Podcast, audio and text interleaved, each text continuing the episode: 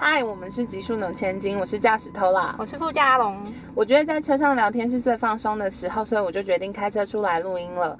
每一集我们会前往一个目的地，我们会访问不同的人，有时候也会分享我们的故事。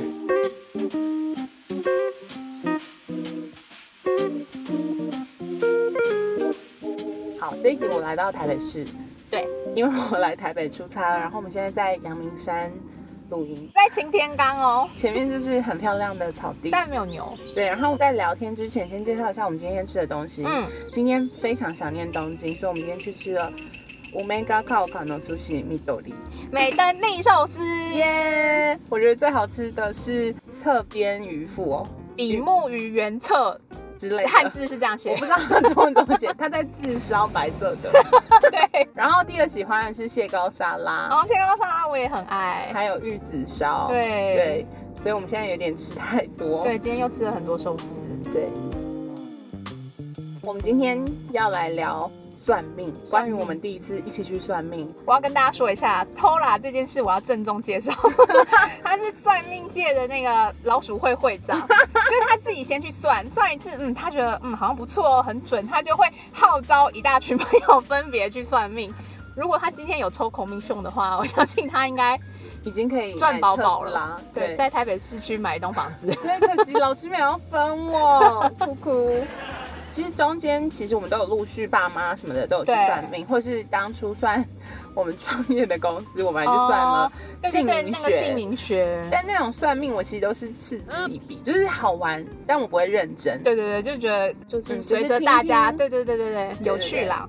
我们分道扬镳的时候一起去算命，然后那一次是我很好的朋友推荐我说，哎，你可以去听听看那个老师的分享。所以那一次我去的时候，其实是抱着不相信的心态，就反正也是听听看啦。对，老师他他算的是紫微斗数加星盘，就是有点中西合并。对。我们两个就坐在那里被骂了三十分钟，一个人三十分钟，总共一个小时。对，然后骂完出来，我就觉得我为什么要花钱被骂？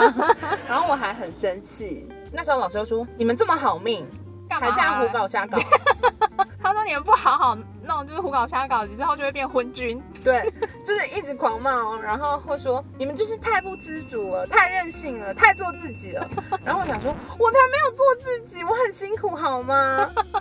因为我就觉得你又不了解我，你凭什么这样说我？还都说中，因为我就是太生气了，回家还把他的录音，大概可能有半小时做成逐字稿。对你真的很认真。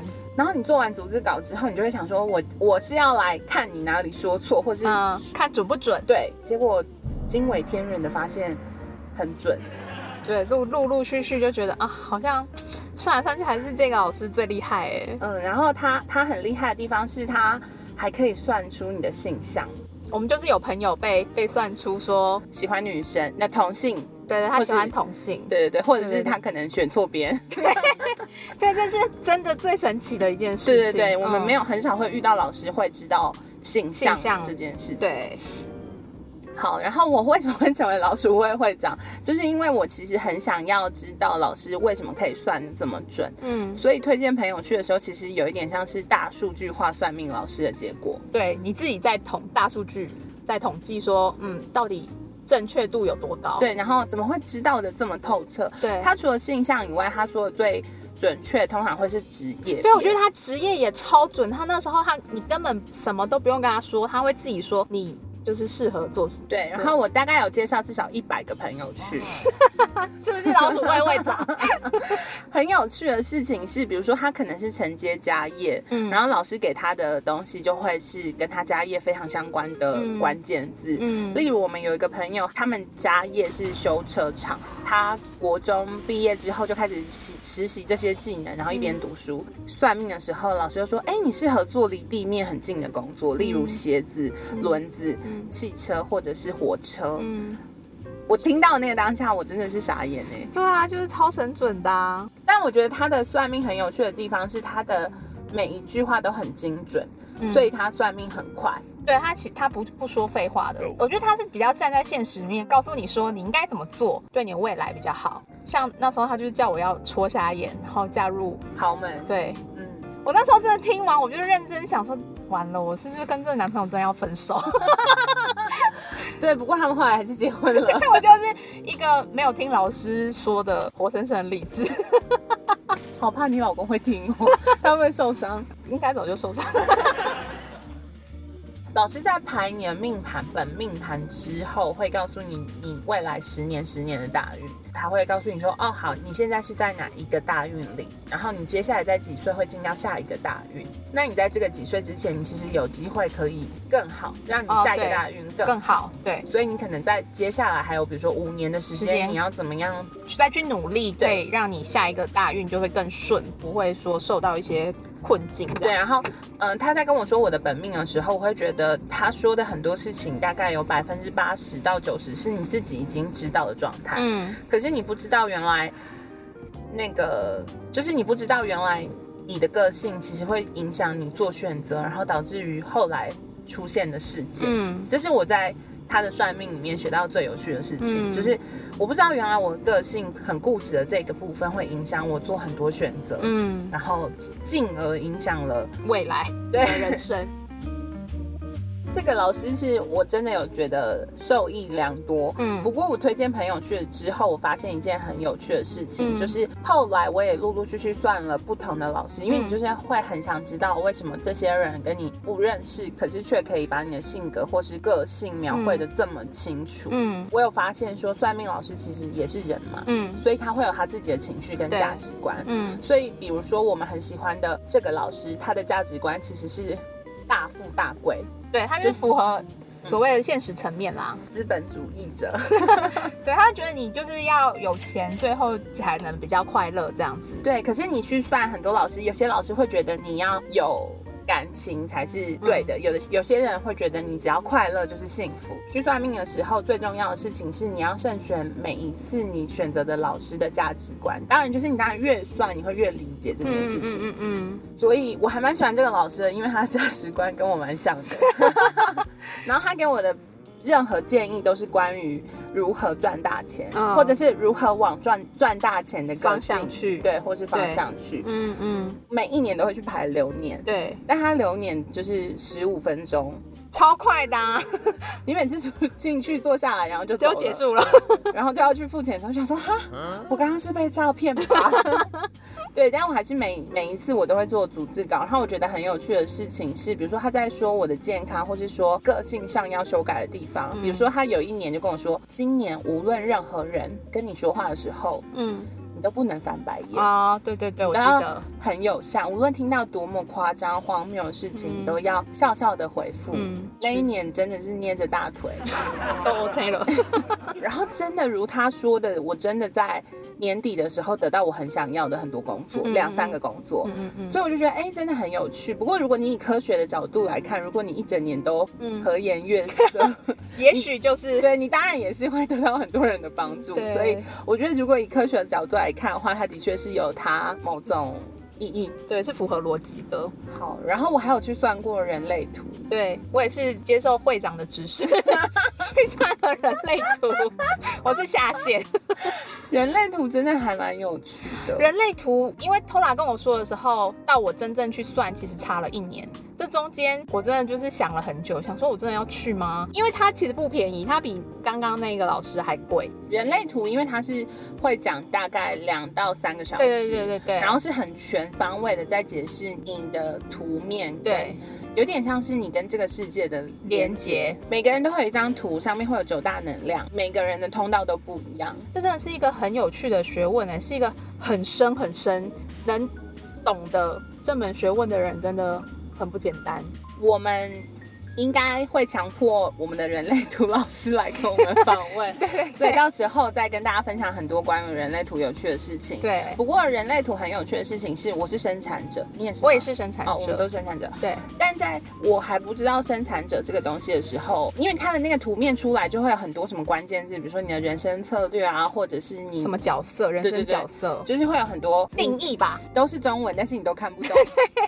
生产者的人生策略就是要等待回应。嗯，然后我去人类图老师那里的时候，他就跟我说：“你人生就是要一直等待回应，你就是要很慢，你不能太快的下决定。”哦。可是因为我的工作或是我的家庭都是迫使我要非常快的做很多决定，或是我必须快速的完成很多事情。嗯，他就说，如果我太快速的决定很多事情，通常那个决定不是我真的想做，或是不是我的真实身体里面的回应。嗯因为他说我们的大脑被社会化了，所以我们遇到一件事情，如果我不想做，可是我会跟我自己说，我已经是大人了，对没有关系，我们去试试看。。对，可是你的身体其实不想。对那如果太多次这样的经验的话，其实你的身体也会觉得很疲累，对，然后削弱你的能能量。对身体的疲累或是能量的削弱，其实是比真的劳力的劳累要来的更难回复。我觉得人类图给我最大的收获嘛？算收获。收获是知道我要等待回应。哦，我人类图老师，我一坐下来，他就跟我说：“哎、你知道你很适合做什么吗？做什么？邪教。对你超适合的啊，你就是老鼠会。算命真的是很像是可以快速的认识自己啦，有意识跟无意识的自己。嗯，嗯，我觉得蛮有趣的。对。后来你有在算星盘？算星盘是我工作上合作的一个咖啡厅，然后老板推荐我说他的 PT 妹妹很会算星盘，嗯但他们真的讲太多次了，嗯，讲到我觉得好啦，我去听听看。可是我真的是保持着平常心的心态去，嗯，然后妹妹来的时候还给我穿露肚装，哦，真的哦、很辣，超辣辣。然后嗯那个星盘老师是个美女，然后对辣妹，对，所以我看到她穿露肚装又是个辣妹的时候，我其实就是想说想说啊，应该不准这样啊。或者是想说，哦，可能跟我平常算命的经验可能不太一一样。嗯结果他就打开他的小本本，记录他每一个算过星盘的人的星盘的重点。对然后我的大概就是有三四页。对对对不过他写的很密密麻麻，如果你没有认真研究星盘，你其实会不太知道他到底。在，在说什么嗯嗯对嗯那一次我们约在一个咖啡厅讨论这件事情的时候，他一坐下来就说：“你是不是很辛苦？”嗯，然后你就哭了吗？我没有。然后我在当下想说，哈，还好啊。不过他说我的星盘里面就是有一些很有趣的事情，因为他就可以算出你跟爸爸妈妈的关系。哦，对，他就会讲到你跟你原生家庭的事，我觉得这部分也是很厉害哎。嗯就是一般算命大家都是讲未来，但是这个老师他会真的就是讲你的过去，所以反而能更更你就会觉得啊，天啊，真的是说到星盘里。对的那种感觉。然后他有说很多关于我跟我妈妈的事情，嗯。然后我觉得很很有趣，因为我妈妈不是一般的妈妈，对，我爸我妈妈是比较任性，很像小女生的妈妈，嗯。她很像中学的不良少女，然后我比较像她妈妈，嗯嗯。所以她在分享我们两个相处的过程的时候，我其实觉得很有趣，嗯。因为从来没有一个人可以这么精确地说出我跟父母相处的状态。嗯。然后，因为我偶尔也会看唐老师的直播，然后刚好那时候就看到，其实每一个人来这个世界上嗯。的时候，他是先在天上这样嗯。看一看看看，然后就是选、选中那个妈妈。嗯。就是你可能看到那个人的时候，你就觉得哦，他很孤单，嗯。或是他很想要小孩。就是你会看到你妈妈那个时候的状态，然后你是自己决定你要下来当他的小孩。嗯我听到这件事情的时候，其实我觉得很感动，因为有时候我跟我妈相处的时候，我都会觉得她真的有想要把我生出来吗？听过星盘老师跟唐老师的一些解释之后，我觉得自己决定要来成为他的小孩，这样、嗯我觉得蛮有趣的。好感人哦，这一段我哭了。哭屁哦！对啊，然后反正我最近有开始在研究星盘，嗯，真的很难。它其实有这么多颗星星，然后又有多相对位置。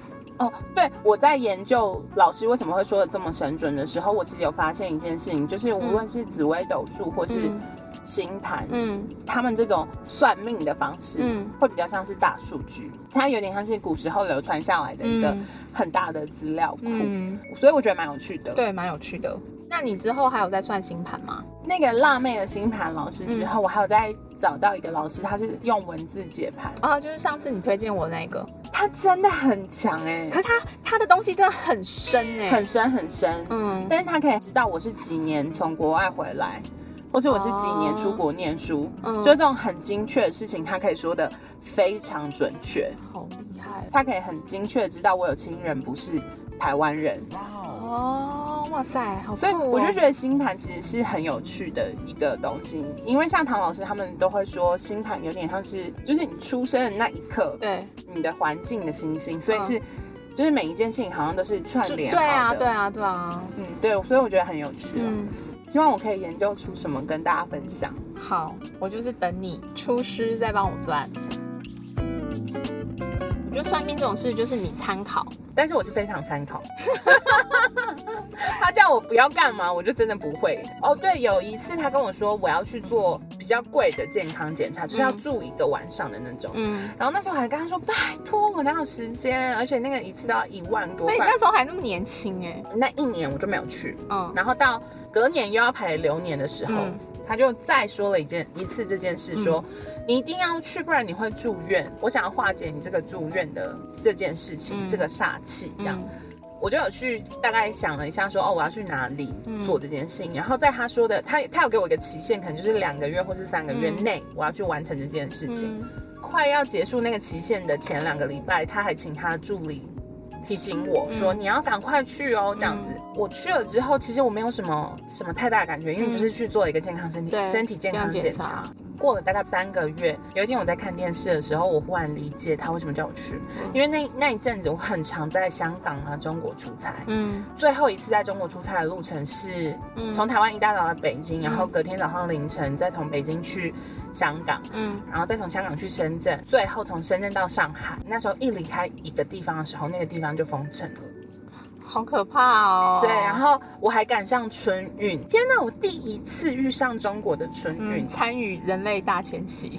真的很夸张。他们的那个机场超满，就是韩国内线是很像我们的国际线，超级热闹。嗯然后那时候已经知道中国有奇怪的疫情，所以我有准备了口罩，所以我在飞机上就是一直昏睡，而且我是唯一有戴口罩的人。一离开北京，北京就封城了。好可怕、哦。然后我一离开深圳，深圳就封城了。嗯最后就是回到台湾来，就是台湾就开始要做那个境内筛检啊什么什么的。嗯我那时候就是过年的时候在看电视，我想说，天哪，我差一点就会是那个案例一号对，你就是会被大家台 商嗯叉叉小姐。对啊。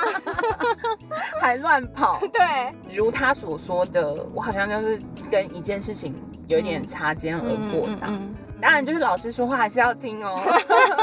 大家还是自己斟酌一下哦。对，跟你去算命的时候，算是我人生很低潮的时候。嗯你可能不知道你的工作会怎么样，对你妈又让你很烦恼，对可能感情也没有很顺利。我相信算命的很大原因是因为，我觉得那个时候有点像是一瞬间，你以为只有一个海啸，嗯但是瞬间可能来了三四个。嗯所以你好不容易站起来，就一直被打下来，一直被打下来，一直被打下来。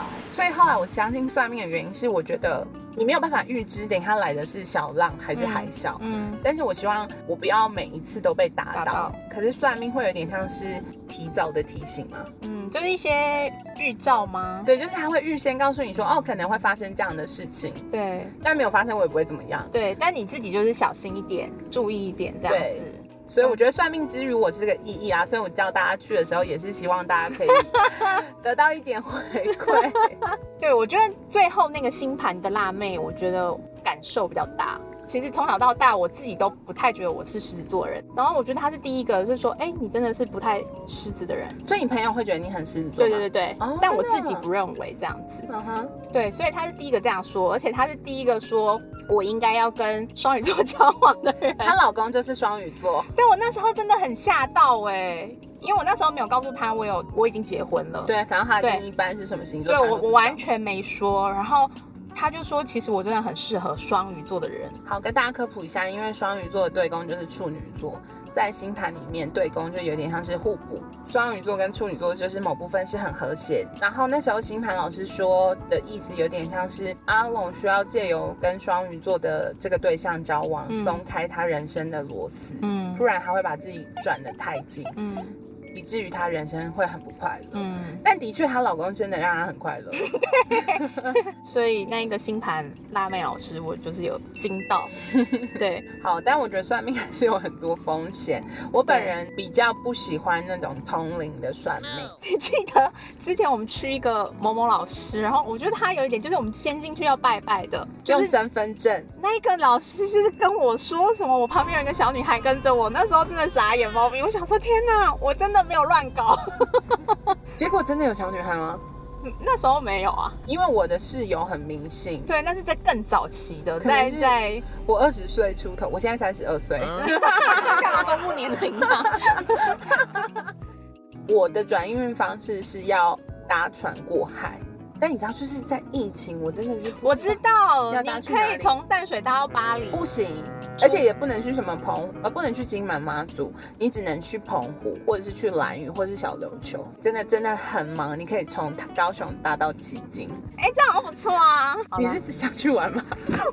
我只是觉得原来还有这种化解方式，还不错。对，但是我室友化解方式就很麻烦，他可能就是要去多喂流浪狗，然后他他睡觉的方向要相反，就要变成头尾颠倒对头尾颠倒这样。嗯嗯好啦，但是算命真的大家要评估一下风险，还有老师的价值观。嗯。然后我个人比较偏向喜欢比较现实，然后比较势利的老师，没有把个人情绪放入讨论的算命老师，对我来说会比较有有帮助。对，因为很多老师他们真的是好意，然后他会放入很多他自己的经验跟他自己的情绪。嗯，但是有时候他给你的建议可能会比较偏离他对于你的期待，对或者是他看到你觉得你可以做啊，为什么你不做这样子？所以我觉得我比较喜欢现实，然后直截了当、直截了当。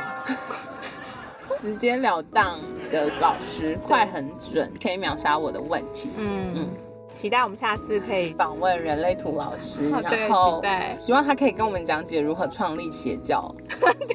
欢迎大家可以入教，对。如果大家有很有趣的经验，或者是很推荐厉害的老师，可以私信我们。私讯小盒子。